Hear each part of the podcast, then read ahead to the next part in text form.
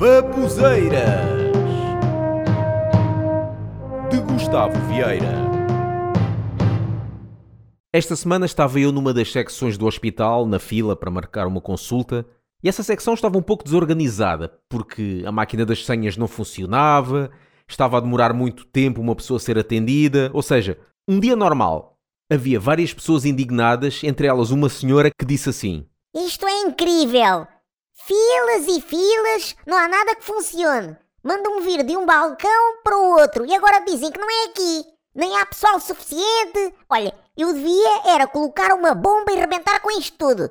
Ora, vamos lá ver uma coisa. O que é que colocar uma bomba vai resolver a situação? Quando muito vai piorar uma imensa série de situações. Para já vai haver mortos e feridos e nenhum hospital para tratar as pessoas. Depois, já há falta de médicos e assim vai haver muito mais. E o mais importante para essa senhora, não vai haver máquina de senhas a funcionar e um balcão onde ela se possa dirigir. Mas é muito isso que se vê nos hospitais. Indignações, stresses, discussões. Quer dizer, uma pessoa entra triste no hospital e sai de lá com vontade de se matar, tal a depressão que apanha. E doenças? A quantidade de vezes que pessoas apanham doenças no próprio hospital. Agora entra-se lá saudável e sai-se doente, quando deveria ser o contrário. Até se acha normal quando se fala de vírus hospitalar. Epá, até já há um nome para isso e tudo. Há vacinas para tudo, porque é que não inventam uma vacina para o vírus hospitalar? E as coisas que se ouve na sala de espera? Que se ouve ou, ou, ou, ou que não se ouve? Porque conseguem perceber alguma coisa do que os médicos dizem quando chamam pelo vosso nome nas colunas do hospital? Eles ainda devem estar a usar colunas de som compradas na Feira da Ladra nos anos 80. O som é muito mau. Há coitados dos doentes que estão ali há tanto tempo à espera.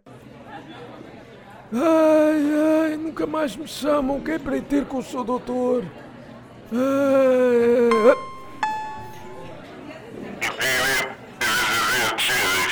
Quem? O que é que ele disse? Quem é que ele chamou? António? Acho que ele disse Esmeralda. E ele? Não foi ele, foi ela. Foi uma médica que falou. Pois foi, foi, foi uma médica. E chamou por Flávio Cebolo. Ah, acho eu. Mas nisto tudo há sempre um velhote que percebe o nome. Ele disse o seu nome, acho eu, Gustavo Vieira, não é? Então pode ir. Ah, ele disse? Então, como é que você percebeu? Eu já estou cá há tanto tempo, eu percebo o que é que ele diz. Estar na sala de espera é uma seca. Devia-se chamar era a sala da seca. Quando estamos lá sem nada para fazer, muitas vezes imaginamos qualquer tipo de coisas sobre as outras pessoas. Por exemplo, às vezes estamos lá e estamos a olhar para as pessoas e pensamos: Ah, o que é que será que aquela mulher tem? E aquele homem ali? Ele estará assim mesmo mal? E depois, quando alguém acaba de ser atendido pelo médico e passa pela sala de espera para se ir embora, todos viram os olhos para essa pessoa para ver como é que ela está e imaginam. O que é que será que aquele homem tinha? E o que é que o médico receitou? Epá, ele está a cochear. O que é que se passou lá dentro? Tá, Eu um dia gostava de passar pela sala de espera depois de ser atendido, mas ter pó branco no nariz e estar a fungar. A ver o que é que as pessoas iriam pensar. Ah, ah, uh, bela consulta esta. Ah, ah.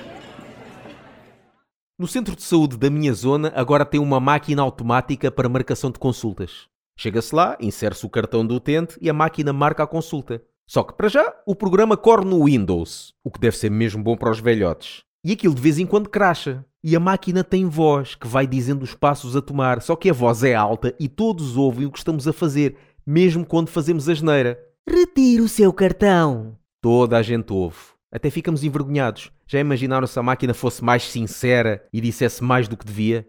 Retire o seu cartão. Já disse para retirar o seu cartão. Você é surdo ou quê? Se calhar é mesmo, por isso é que está aqui neste centro de saúde. Agora carregue na tecla 2. Eu disse tecla 2, não na 4.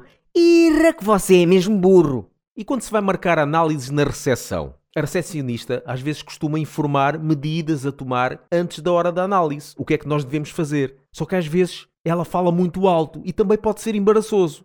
Um dia estava na sala de espera, foi lá um velhote, entrou ali bem apresentadinho, limpinho, tal, tal, chega à recepção, marca a análise e a recepcionista diz logo assim bem alto. Olhe, está marcado para fazer o seu exame ao ânus.